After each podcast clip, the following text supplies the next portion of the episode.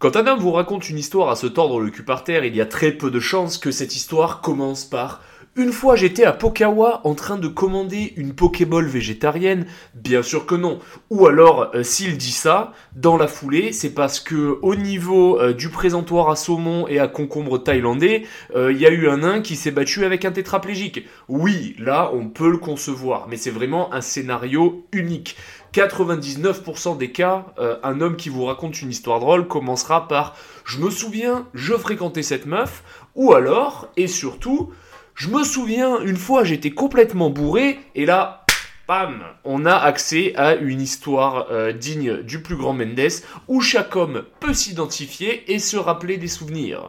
Pour ce qu'il en est, vous raconter un truc d'éther, 5% des mâles de cette planète commenceront leur phrase par Je me souviens à la guerre ou Je me souviens en OPEX. Et comme vous le savez, j'ai une grande passion pour l'histoire. Donc aujourd'hui, je vais revenir sur les meilleures histoires historiques et factuel euh, d'état d'ébriété en zone de guerre. Allez, jingle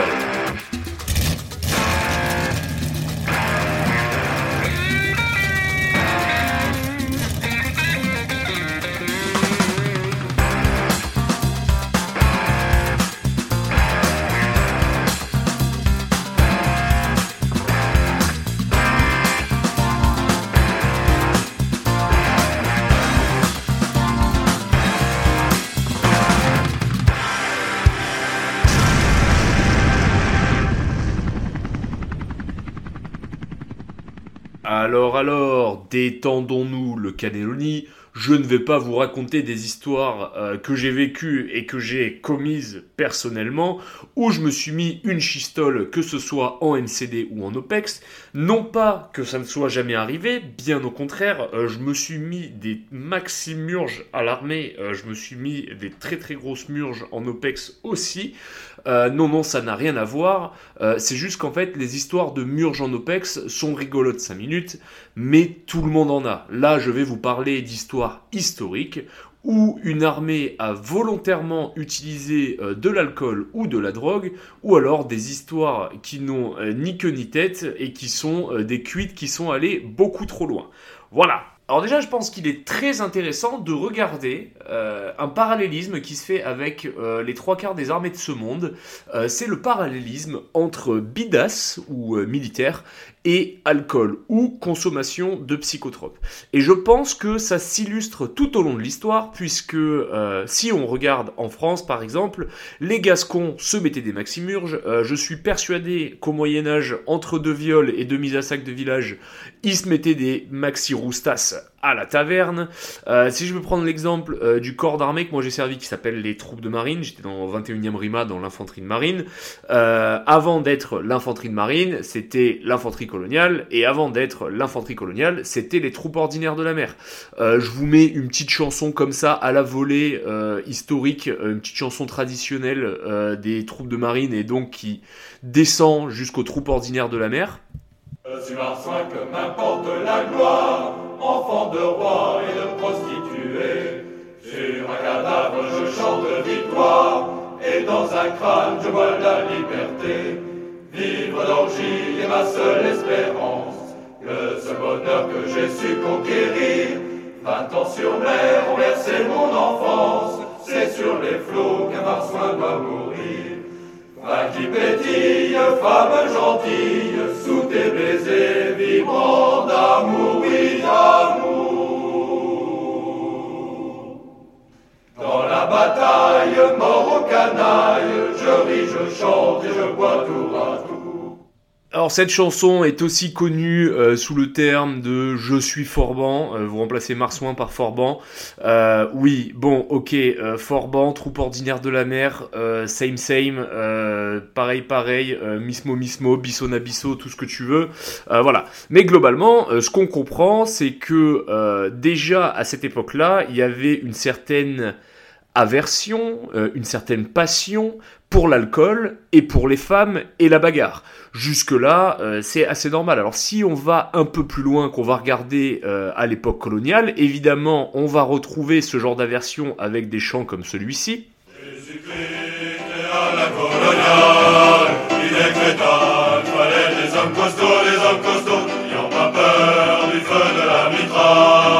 et et le perdon et le perdon. Itai motaiba, kongayana mitlitai. Itai motaiba, kongayana mitlitai. Derrière la cabane bambou, fai fai motaiba. Derrière la cabane bambou, classique paye Natsu. Osa oi, mon capitaine, qu'est l'a pas payé. Saligon, la ville principale, où les marsouins tenaient leur garnison, leur garnison, les officiers en pousse-pousse malades, se entraînaient comme de vulgaires cochons, vulgaires cochons, what time, Encore une fois, on voit que des centaines d'années ont passé depuis les troupes ordinaires de la mer, mais les mecs sont toujours animés par les mêmes choses, c'est-à-dire euh, les gonzesses et l'alcool. Éventuellement, par ce petit coup de piano et ses voix bien viriles, on peut comprendre que, éventuellement, ces gaziers pourraient être des gens d'éther. Ça pourrait être des mecs euh, qui pourraient te tomber dessus à 3 grammes et te frapper sur le parking de la Bodeguita. Voilà, clairement, euh, c'est dans l'ambiance. Si j'avais un fils et qu'il n'avait pas encore fait l'armée euh, dans les troupes de marine, je n'aimerais pas qu'il les croise en soirée, parce que clairement, c'est un coup à finir dans le coma ou avec la mâchoire pétée. Si j'avais une fille, j'aimerais pas qu'elle soit dans ce bar non plus, parce que euh, déjà, ils essaieraient de la draguer lourdement, et s'il y en a un qui arrive à la séduire, elle finirait probablement euh, dans une polo ou une 206 sur la banquette arrière à se faire tirer les cheveux avec le maquillage qui coule. Donc voilà, on, se doute que ces mecs-là sont animés par des certaines passions, n'est-ce pas? Et en fait, ce n'est pas vraiment des passions, euh, c'est plus des échappatoires. Euh, il est vrai que euh, quand on est engagé, on va dire, dans une troupe militaire, et ça à travers les âges jusqu'à la modernité, c'est-à-dire aujourd'hui, normalement, on va faire un métier qui va être éprouvant physiquement. On va faire un métier où on va travailler en état de fatigue. On va faire un métier où euh, le droit du travail, euh, ça n'existe pas. Euh, voilà, alors bien que euh, des pages comme euh, Armée de Terre Recrute essaient de faire passer euh, l'armée de terre pour une agence de communication avec des standards de recrutement dignes de la Poste ou de, je sais pas moi, un autre truc qui sert... euh, sert à rien de la SNCF, euh, et encore SNCF, je parle pas de la SUGE, hein, je parle vraiment des bureaux. Globalement, euh, dans l'armée, il n'y a pas tout ça. Euh, et c'est d'ailleurs le choc pour beaucoup de jeunes qui arrivent aux classes un peu euh, biberonnés, qui se retrouvent en compagnie, et là ils voient que la compagnie, en fait, il n'y a pas de règles, il n'y a pas de loi du travail, il n'y a pas d'heures sup, euh, et si ton supérieur, il a envie de te chier dessus, il te chie dessus. Si ton supérieur, il a envie de te niquer ta carrière, il a le droit, et globalement... Euh, le système étant euh, le système de hiérarchie étant une espèce de cascade, euh, bah en fait si t'es en bas et que tu te fais baiser, tu as juste le droit de te faire baiser et c'est tout. Donc forcément, dans la vie d'un homme, encore plus dans un homme chez un homme moderne, mais globalement dans les âges, dans la vie d'un homme, quand tu te retrouves dans un job où qui est dur physiquement, qui est éprouvant, avec une autorité très stricte, forcément tu ramasses un peu. Surtout quand t'es militaire, éventuellement, tu peux être amené à voir des trucs un peu traumatisants. Parce que quand t'es militaire et que tu vas dans certaines contrées du monde qui n'ont pas les mêmes codes sociaux que toi, que ce soit autour de la mort, que ce soit autour du traitement des gens, déjà tu peux voir des trucs un peu euh, qui vont te faire réfléchir ou te remettre en question. Euh, D'autant plus que souvent, quand t'es militaire, euh, on t'envoie pas à Tahiti ou on t'envoie pas euh, à Stockholm pour aller limer des Suédoises. Généralement, on t'envoie quand même dans des pays bien merdiques avec des situations bien instables, ce qui fait que éventuellement euh, tu vas voir des mecs crever. Et encore pire, encore pire, pas nécessairement, mais ça peut arriver que tu te retrouves dans une position où tu dois buter des gens. Donc clairement, c'est un métier éprouvant et surtout que désormais, euh, on va dire, même si euh, il y a aucune guerre qui est facile, on va dire qu'aujourd'hui on a quand même des moyens et que euh, sur un gros conflit, globalement on perd moins de pax qu'à l'époque. Mais à l'époque euh, des troupes ordinaires de la mer ou à l'époque euh, de euh, 1870 ou euh, de 14-18 ou 39-45, euh, quand on perdait des types, on n'en perdait pas euh, 50, euh, ok, sur une opération. Sur une opération de haute intensité, on perdait 15 000 mecs. Voilà, 15 000 mecs, ça représente quoi? Ça représente, je sais pas moi, probablement... Probablement euh, le canet, euh, le canet des morts, ouais, ils doivent être 15 000, ça doit représenter euh, Puget-sur-Argence, enfin c'est un bon village, c'est un bon village où il y a un carrefour, où il y a un castorama, enfin tu vois, voilà, c'est là on commence à être sur de la mini-ville. 15 000 c'est énorme. Donc ces mecs-là avaient la vie particulièrement dure, et euh, d'ailleurs on le voit à travers les chansons, les mecs euh, font la fête, c'est jovial. Maintenant, je vais vous faire écouter une musique qui date euh, de l'époque de la guerre d'Indochine, guerre qui était très impopulaire et dont tout le monde s'en battait les couilles en France. En attendant, les gens qui s'y sont retrouvés ont vraiment ramassé, surtout que le Vietnamien c'était un ennemi coriace. Donc les mecs étaient dans une espèce d'incertitude à battre un ennemi, à se battre avec un ennemi qu'ils ne voyaient pas vraiment, puisque souvent ils, euh, faisaient, ils avaient des techniques de guérilla dans une jungle luxuriante. La jungle, ça a quand même un un aspect, on va dire, un peu profond euh, et une, pour citer OSS 117, euh, c'est une espèce de conscience dans laquelle on n'entre pas. Euh, voilà, donc si tu veux, les mecs étaient dépaysés, loin de chez eux, dans un endroit où ils voyaient leurs potes crever, où la guerre était compliquée et l'ennemi était coriace. Donc du coup, dans un autre, dans un contexte où au Vietnam, euh, à cette époque-là, il y avait un très gros accès à la drogue, euh, pour plein de raisons, on va pas revenir dessus, peut-être qu'un jour je ferai un podcast sur l'histoire du trafic de drogue. Néanmoins, euh, il y avait énormément d'opium, donc les mecs ont commencé évidemment à se droguer. Quand la nuit se fait complice,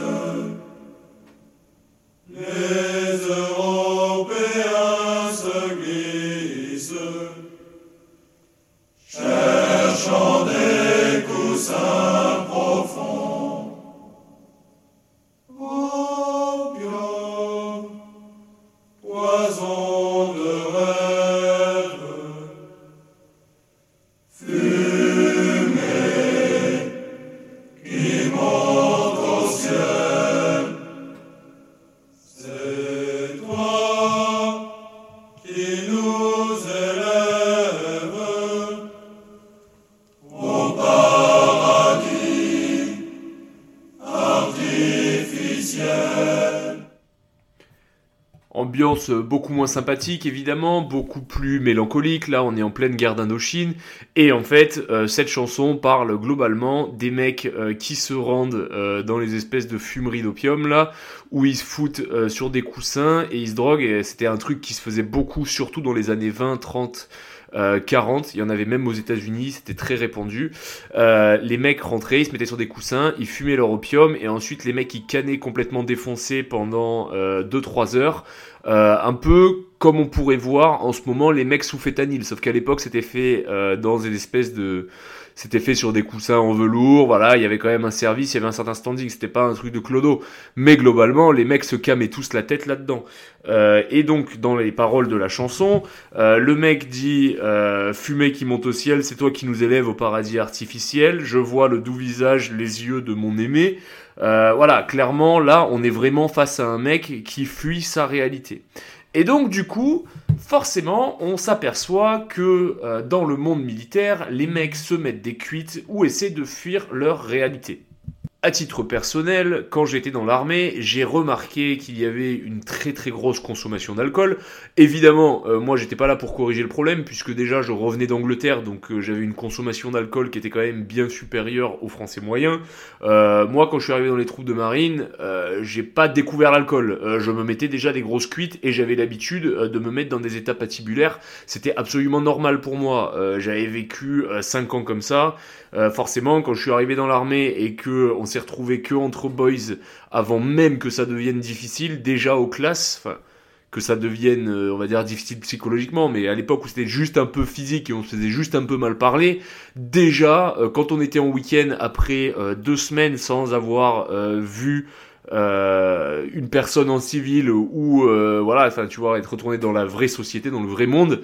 Déjà quand on partait, moi j'étais déchaîné. Euh, j'arrivais à la gare de Saint-Raphaël, je commençais déjà à m'acheter des bières et à picoler dans le train. J'arrivais chez moi, je me douchais en deux-deux et ensuite je partais en soirée. Et là mon but, clairement, c'était de niquer. Voilà, ça c'était la première mission, c'était fallait que je baise. Alors je me suis plutôt bien débrouillé et j'avais la chance d'être bien placé géographiquement, donc ça se passait toujours bien.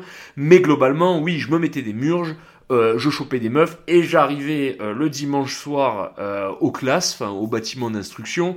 J'étais dans un mal complet et ensuite généralement les deux premiers jours étaient compliqués, fallait se remettre dans le jeu et ensuite ça repartait jusqu'au prochain QL et là pareil, je me remurgeais la ganache et je repartais en chasse. Alors j'étais très fier de dire qu'il n'y a pas un QL où j'ai pas baisé pendant mes classes, mais je pense que si j'avais fait un QL sans baiser euh, pendant mes classes, j'aurais été dévasté. Je serais rentré avec l'envie de me suicider aux classes, je pense. Déjà, quand les baises étaient bonnes, euh, ça me faisait toujours un peu bizarre le dimanche de rentrer.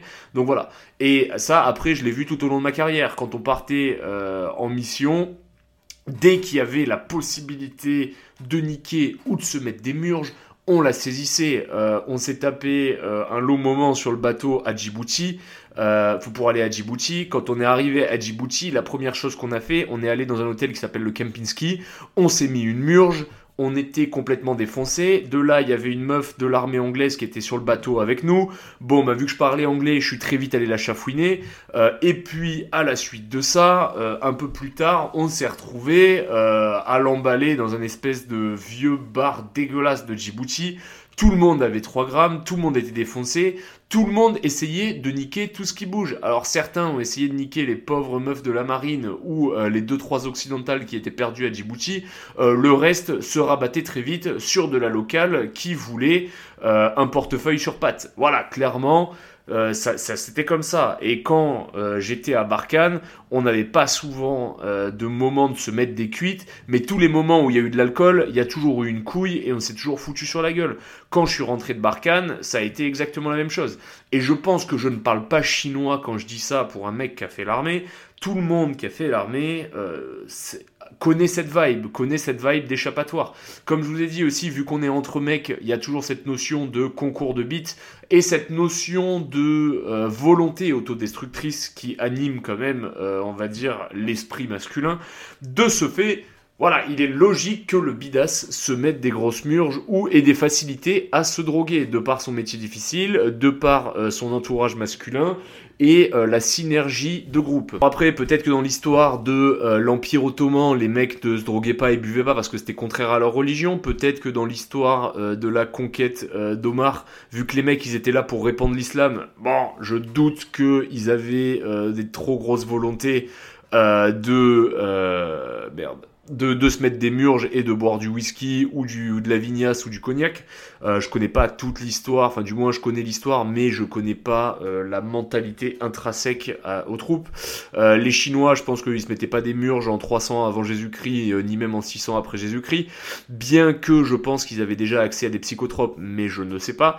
Euh, voilà, donc si tu veux, ça dépend aussi des sociétés. Mais globalement, dans les sociétés, on va dire occidentales, euh, on le retrouve. Et même dans les sociétés pas occidentales, mais en voie d'occidentalisation, comme l'Inde, qui a pas de base une culture de se mettre des maximurges.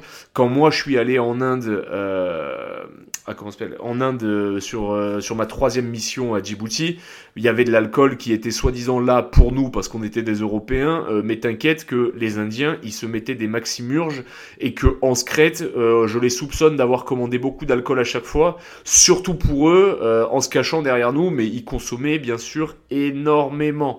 voilà, Bref, donc euh, tout ça pour dire que armée égale euh, potentialité à consommer de l'alcool ou à se droguer. Maintenant, il y a euh, des situations dans le monde où en fait des institutions militaires ou paramilitaires ont volontairement drogué leur type de manière préemptive. Alors je pourrais vous parler des Philippines qui ont battu le corps expéditionnaire des qui se sont battus contre le corps expéditionnaire des Marines aux Philippines au début du siècle dernier. Euh, je pourrais vous parler des mecs de l'État islamique euh, qui se chargent de Captagon dans tous les sens euh, pour pouvoir combattre. Je pourrais vous parler de tout plein de choses comme ça. En revanche, ceux qui l'ont vraiment fait à une échelle industrielle, ce... Allez, franchement, en mille qui euh, a une passion pour la logistique dans ce monde, qui est un, qui est un peuple qui se sent obligé euh, de faire des trucs compliqués euh, même quand c'est facile, qui voit les choses, même les pires des choses, de manière industrielle? Voilà, vous avez trois secondes.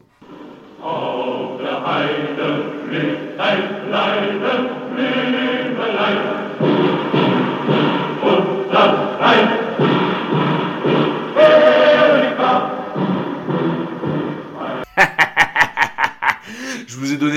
l'espace là. Évidemment euh, que c'est ces putains d'Allemands. C'est des grands malades, euh, c'est des grands tarés. Il euh, y a rien qui va dans leur pays. Enfin si, justement, il y a tout qui va trop bien. Ils sont chiants ces gens-là. Ils sont vraiment chiants. Il y a tout qui est trop carré. Il y a tout qui est industrialisé. Forcément, quand ils ont voulu faire un plan d'action pour monter sur la Pologne, les mecs ont commencé à réfléchir. Les mecs se sont dit, wow, le métier de militaire là, qu'on, le métier de nos militaires va être compliqué pour les six prochaines années. autant qu'on commence un peu à les pimper. Et c'est comme ça euh, que les mecs ont commencé à étudier une solution pour droguer leur Pax. Je ne dis pas de conneries, euh, tout ce que je dis est vérifiable. À partir de là, on est vraiment sur quelque chose de factuel historiquement. Euh, ça doit être sur Wikipédia, il y a des milliers de reportages qui en parlent. il faut savoir que la Wehrmacht à droguer ces mecs. Je vais revenir euh, sur cette histoire et je vais la développer. Donc, euh, je dit que je vous ferai un podcast un jour sur l'histoire du trafic de drogue parce que c'est très très intéressant euh, de savoir d'où ça vient avant que ce soit euh, des petites frappes à la tête ou des cartels mexicains ou colombiens qui gèrent cet empire. Pendant très longtemps, ça a été le fait des occidentaux.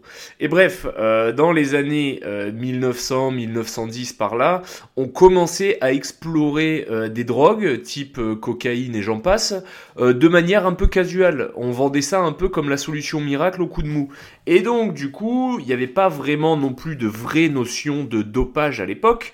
Euh, et donc, sur les JO de 1936, les Allemands ont vu que certains athlètes américains étaient chargés aux amphètes. que voilà, il y avait eu de, de l'usage d'amphétamines pour booster les mecs. Et donc, du coup, ils s'étaient dit, putain, c'est vrai que les mecs étaient quand même un peu plus alertes. Euh, ils se donnaient bien, enfin voilà, si tu veux, ils ont commencé un peu à étudier le sujet. Et vu que c'est des putains d'Allemands, quand ils se mettent à réfléchir, ces gens-là, euh, ça devient dangereux. C'est pour ça que il faut pas les laisser réfléchir trop et qu'il faut euh, les laisser faire des éoliennes et manger du steak vegan, parce que ces gens-là, si tu les laisses 5 minutes un peu trop s'exprimer, ils peuvent être très dangereux. Alors que quand tu les restreins, que tu les empêches d'avoir une armée compétente, voilà, bon bah les mecs, ils font certes des trucs industriels, ils deviennent des leaders du ciment, des leaders de l'automobile, tout ce que tu veux, et ils font de la musique de merde avec des trucs comme les modern talking. Donc euh, ils sont euh, globalement inoffensifs, sauf d'un point de vue économique dans l'Union européenne quand t'es un Français ou encore pire un Roumain, ou éventuellement euh, si jamais t'es un mec qui aime la musique de qualité et que tu dois te farcir Nena, Nine Zozich, Luftballon. Voilà, clairement là ils sont inoffensifs. Mais quand tu leur laisses un peu trop d'autonomie, ça peut vite partir en couille. Donc pendant la Seconde Guerre mondiale, ils ont commencé à refiler euh, un produit qui s'appelait euh, la pervitine à leur Pax. Donc globalement, euh, à tous les niveaux, ça me fait trop rire, à tous les niveaux, soit à peu près un truc comme 3 ou 4 millions de soldats au tout début, je pense qu'ils étaient, je pense qu'ils étaient à peu près 3 ou 4 millions si je dis pas de conneries. Euh, voilà, les mecs étaient drogués. Donc ça veut dire que sur l'invasion de Pologne, euh, mets-toi à la place euh, d'un pauvre, du pauvre Piotr ou du pauvre Marcin, officier de cavalerie polonais, qui est là comme ça à avancer avec son sabre tendu, pendant qu'il y a des mecs dans des sidecars avec les pupilles dilatées et des grands sourires qui sont en train de foncer sur toi à pleine balle. et que les mecs, ils ont littéralement aucune peur. Voilà, je, pense que ça doit faire flipper quand toi t'es en train de jouer ta vie et que les mecs d'en face ils arrivent avec des grands sourires euh, en se tapant des barres. Tu vois, typiquement côté polonais ça devait donner ça. Marcin, on doit se battre pour défendre Varsovie. Nous sommes le dernier espoir du pays, Marcin. Marcin Gourvamash, les Allemands sont partout, Marcin. Que du côté des Allemands, euh, ça devait plus donner ça. Helmut, regarde ces cons de polonais avec leur putain cheval C'est passé beaucoup plus vite que prévu, la fashion de la Pologne Bien entendu, euh, je ne dénigre pas les Polonais. Euh, les Polonais, pour le coup, ils se sont battus avec ce qu'ils avaient et comme ils ont pu contre une armée qui avait euh, clairement un clic d'avance sur les Alliés. Jusqu'à ce que les Alliés se réveillent, globalement, tout le monde est tombé dans le panneau, où en fait, si tu veux, tu prends l'armée de Pologne et l'armée française, ils étaient restés en 14-18 ambiance. Il faut faire des tranchées, il faut faire des fortifications, il faut euh, avoir une colonne de cavalerie avec des sabres, il faut des canons d'artillerie euh, sur des positions fixées, alors que les Allemands, ils sont arrivés avec des, avec des des MG42 mobiles, des tanks qui pouvaient passer partout, avec des mecs complètement camés, qui pouvaient euh, tenir 4 jours d'affilée, le tout avec une action synchronisée avec des avions qui tapaient en même temps. Donc en fait, tout le monde s'est retrouvé avec le froc en bas des chevilles et euh, tout le monde était comme un con parce que euh, en fait, dans les histoires de conflits, à chaque fois euh, qu'il y a des nouvelles technologies, les gens s'enterrent. par exemple, avant, les gens ils se marbraient en armure en descendant de leur cheval et puis ensuite, il y a les Anglais qui ont commencé à amener les archers. Bon, bah, on a fait les châteaux forts. Puis après, il y a eu les catapultes, donc on a fait les châteaux forts encore plus haut. et puis, à l'issue de ça, il y a des mecs qui ont commencé à euh, gamberger des techniques pour prendre d'assaut des châteaux forts. Donc du coup, on a commencé à faire des putains de tranchées autour des, châteaux. Ensuite, euh, il y a eu euh, les guerres napoléoniennes, où là, du coup, c'était un peu plus des guerres de mouvement, mais ça se retrouvait dans un champ et ça se marbrait, jusqu'à ce que la guerre moderne évolue. Et petit à petit, en avançant, on va dire 100 ans par 100 ans, on s'est très vite retrouvé avec des guerres de mouvement qui, au final, avec les nouvelles technologies, s'enlisent comme en 14-18. Par exemple, à la base, c'est une guerre de mouvement, puis là, d'un coup, il commence à y avoir des tanks, il commence à y avoir une artillerie beaucoup plus pointue. Euh, si tu veux, tout le monde s'enterre parce que personne ne le domine. Et en fait, ceux qui ont dominé la Première Guerre mondiale, c'est ceux qui avaient le plus de tanks, et c'est ceux qui ont réussi à réinstaurer le mouvement. Et donc, par conséquent, euh, si tu veux, les gens, euh, enfin, du moins, le leadership militaire occidental était resté sur cette guerre de, de tranchées qui était assez hardcore. Donc du coup, les mecs euh, ont commencé à euh, s'enterrer à nouveau. Puis là, il y avait des nouvelles technologies, surtout que depuis 14-18, euh, il commençait à y avoir de plus en plus de trucs, de plus en plus d'avions. Donc, si tu veux, tout le monde s'est dit, on va jouer la carte de l'enterrement on va s'enterrer pour mieux être protégé. Et au final, euh, ceux qui ont euh, pulvérisé le game du mouvement, bah pour le coup, ça a été les Allemands dans un premier temps, jusqu'à ce que les Alliés euh, commencent à arriver sur des manœuvres d'envergure avec des débarquements comme ça s'est vu en Provence, mais surtout en Normandie, comme ça s'est vu sur les îles japonaises avec les Américains. Euh, bien que euh, les Japonais aient quand même très bien résisté et qu'il a fallu leur envoyer le soleil. Et là, c'est un peu ce qu'on voit aussi d'une certaine manière avec la guerre en Ukraine. Les gens sont en train de dire le retour de la guerre aux tranchées. Mais en fait, euh, c'est parce qu'il y a de nouvelles technologies, qu'il y a des drones, qu'il y a tutti quanti, et qu'en fait, si tu veux, on ne sait pas encore trop pallier la technologie. Donc on, là, on est sur la phase de l'enterrement. Celui qui gagnera le conflit en Ukraine, et j'espère que ce sera pas les Russes, mais globalement, ce sera les mecs qui vont réussir à relancer le mouvement.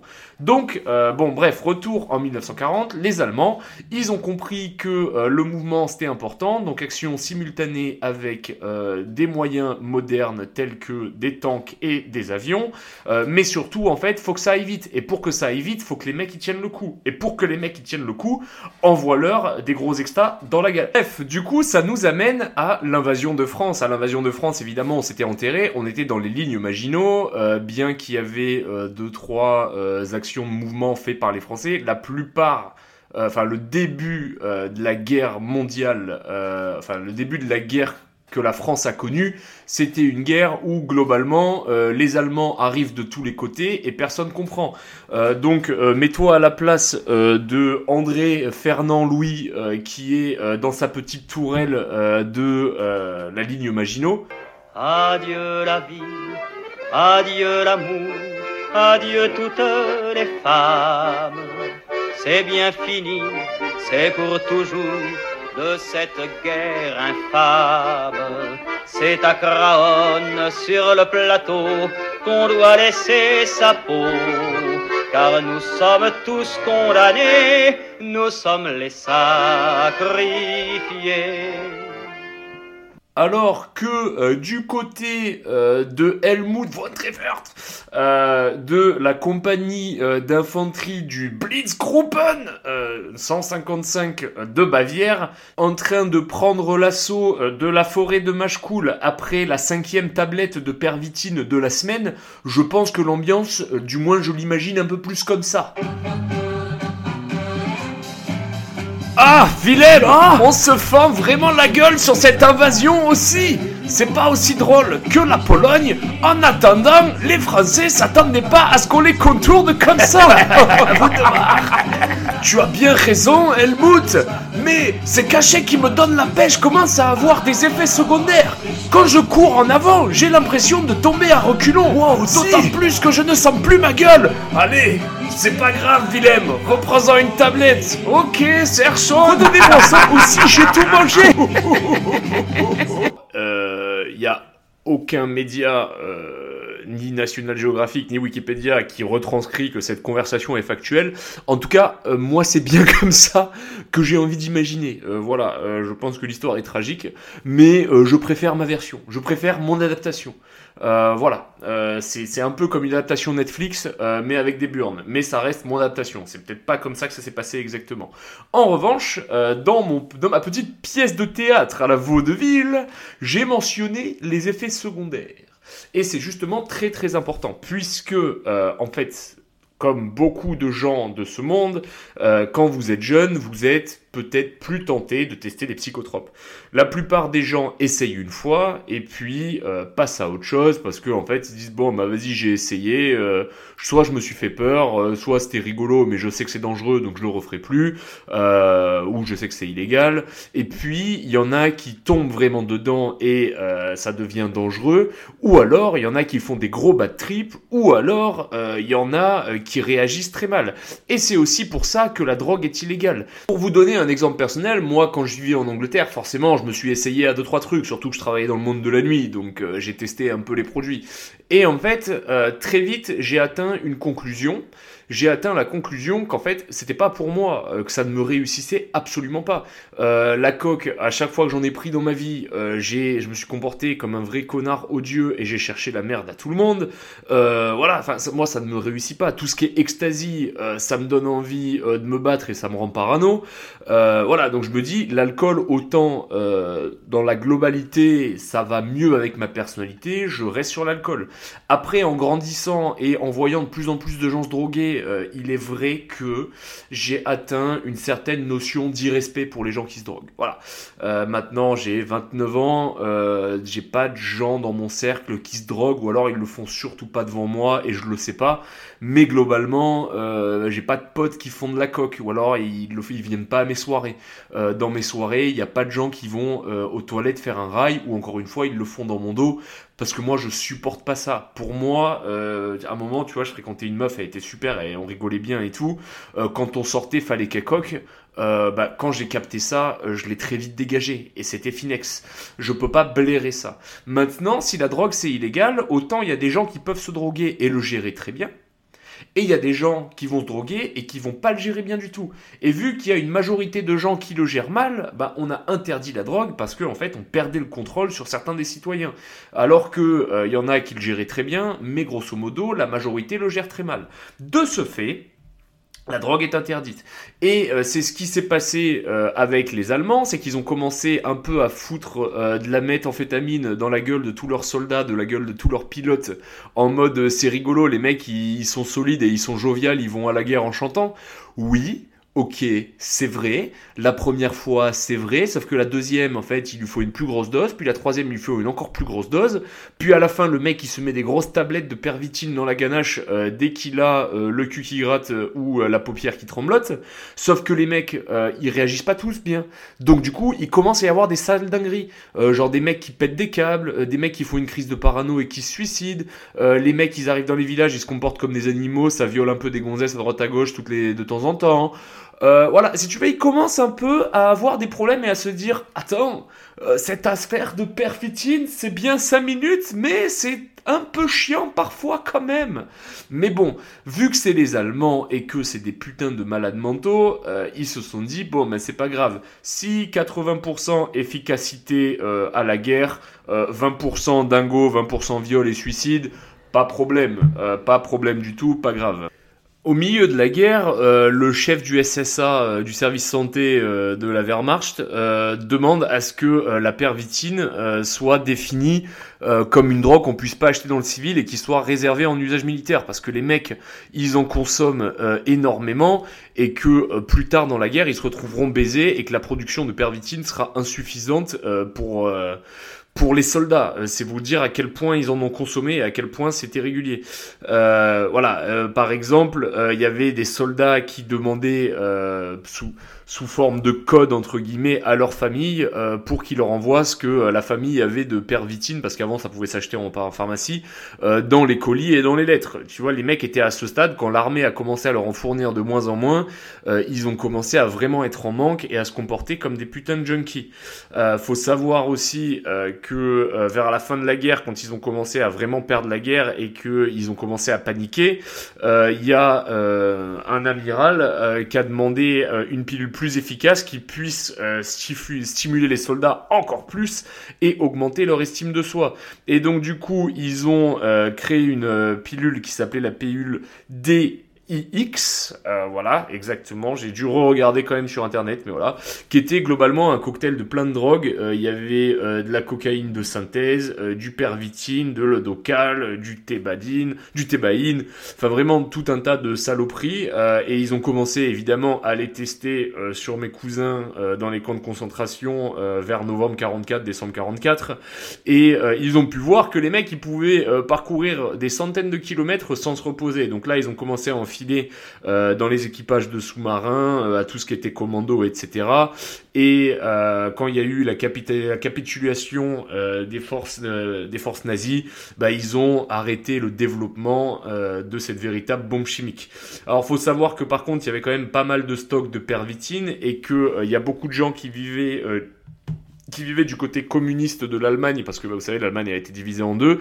Bon, bah, ces gens-là, ils avaient beaucoup de nage à faire euh, s'ils voulaient euh, passer de l'autre côté. Enfin, ils devaient contourner, on va dire, euh, le barrage d'interdiction et la surveillance. Donc, euh, les mecs qui arrivaient à foutre la main sur de la pervitine, ils se prenaient une commis de plongée, ils s'envoyaient une tablette et derrière, ils nageaient 80 bornes. Donc, il y en a beaucoup qui sont morts, mais il y en a qui ont réussi à le faire. Voilà. Donc, la prochaine fois que vous verrez un enculé d'un pays euh, capitaliste qui vous dit qu'il est communiste, euh, vous pourriez peut-être lui parler euh, des efforts que font les gens des pays communistes pour le fuir. Voilà. Bon, maintenant qu'on a dit ça, voilà, ça clôt le chapitre de la pervitine chez les nazis. Bon, bref, on va pouvoir changer d'époque et je vais vous amener sur un autre sujet, toujours autour de l'alcool et de la consommation de trucs qui altèrent la raison, mais cette fois de manière un peu plus joviale et peut-être moins industrielle que les Allemands, parce que les Allemands c'est des grands malades. Alors on va parler d'une autre race de grands malades, on va parler des Américains. Et pour la période historique, euh, je vous donne un indice.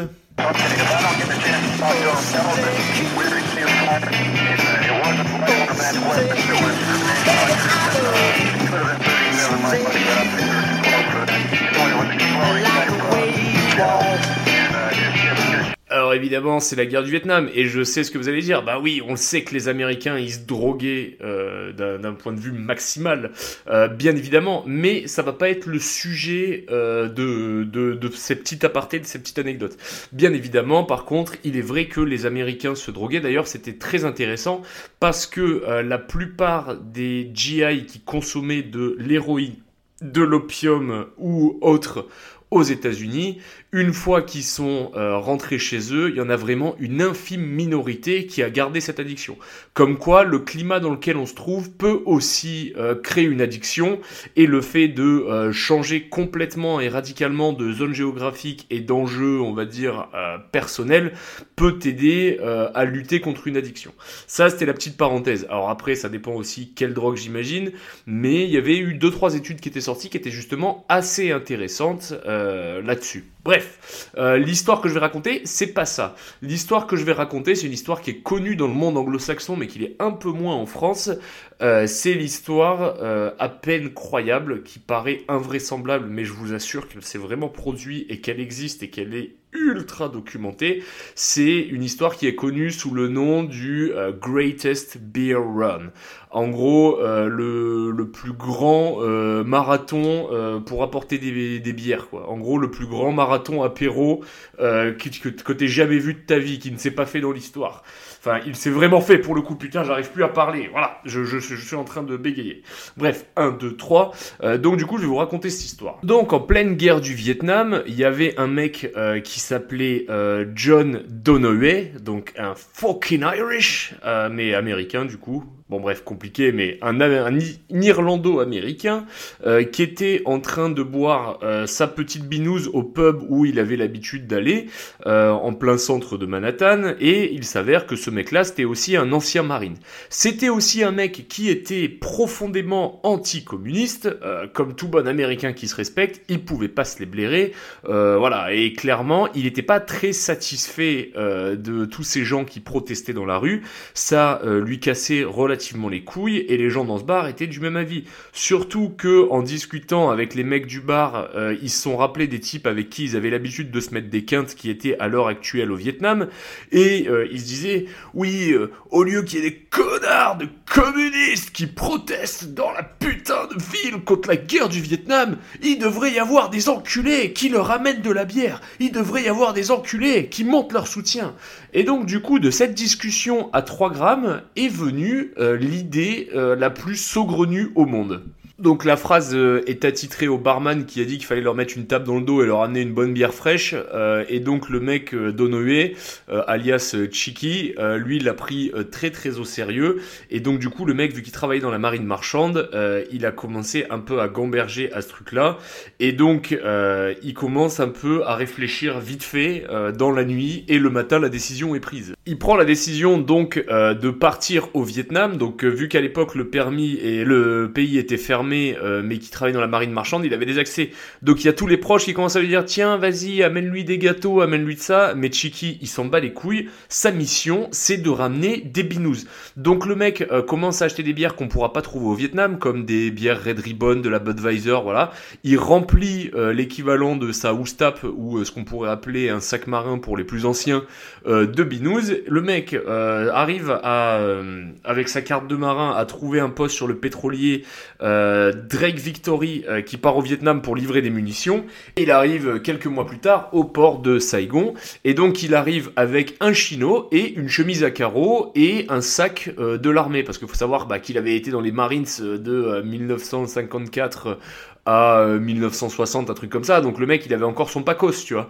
Et si tu veux, direct à cause de sa tenue, tout le monde est parti du principe que euh, le type euh, faisait partie de la CIA en fait. Ce qui lui a ouvert énormément de portes parce qu'il arrivait avec sa petite moustache réglementaire, avec sa chemise à carreaux et son pacos de l'armée, donc tout le monde se disait ouais ok c'est bon, euh, c'est bon, c'est un mec de la CIA. par chance, il y avait un de ses potes qui était basé pas loin du port, donc très vite il a réussi à lui amener les bières. de là ils ont commencé à boire des binous et à rigoler entre eux, à se taper des bonnes barres, sous la stupéfaction de son pote qui était pas prêt à voir euh, le bec qui croisait au bar, euh, genre euh, au plat Vietnam. Donc les mecs ils sont dans la popote en train de se mettre une murge. Il y a un officier qui est rentré pour leur gueuler dessus.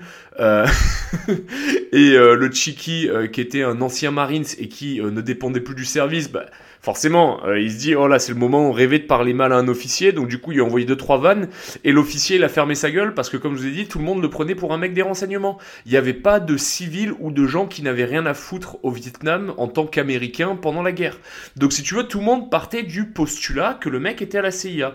Et du coup, sur sa liste de personnes qui devaient voir, il me semble qu'il y en avait 6 euh, ou 7, euh, bah, il, a, il a enlevé donc le premier nom, voilà. Et avec sa gueule de bois, le mec, il a vu qu'il y avait des hélicos, il est allé voir un des et il a demandé s'il y en avait un qui partait à Kessan. Ils lui ont dit ouais ben lui là-bas ils vont partir à Kessan dans une heure. Le mec est monté dans un putain d'hélico euh, et est parti à Kessan. Donc quand il arrive à Kessan, il retrouve un autre de ses potes, je sais pas comment il s'appelle, mais bon on va dire qu'il s'appelait euh, Mitchell. Et euh, Mitchell le voit et lui dit Cheeky, what the fuck are you doing here, man? Et Cheeky lui dit, Hey, I came to bring you some New York beer, you know, man. Le mec euh, se tape une barre et tout, euh, il discute, blablabla, bla, bla, bla, et au moment d'ouvrir les bières, euh, le camp se fait attaquer par des Vietmines. donc du coup, ça commence à canfrer dans tous les sens, on est sur une grosse fusillade, et donc du coup, dans, dans la cohue, le Cheeky qui était venu amener des bières et qui est un parfait civil et qui est là avec sa chemise à carreaux et son chino euh, habillé comme s'il allait golfer, euh, il se retrouve dans une fusillade, on lui file un flingue et c'est en mode bah tiens participe à la baston. Donc du coup, ça renforce aussi tous les gens qui savent pas, ça renforce aussi l'idée qu'il est vraiment de la CIA parce que bah il le voit dans des fusillades, euh, enfin si tu veux, c'est, ça commence à devenir un bordel intéressant. Après le mec, il est remonté dans un hélico pour aller croiser un autre de ses potes et ensuite fallait qu'il aille donc retrouver encore des autres mecs, sauf que quand il est arrivé au quatrième, bah en fait les deux autres de ses potes, bah malheureusement sont morts au combat. Euh, donc du coup euh, le mec, euh, bon bah il a décidé de finir son beer run avec des soldats un peu au hasard et à faire un tour du Vietnam. Donc on parle toujours d'une zone de guerre hein, quand même, faut pas oublier que c'est une zone de guerre.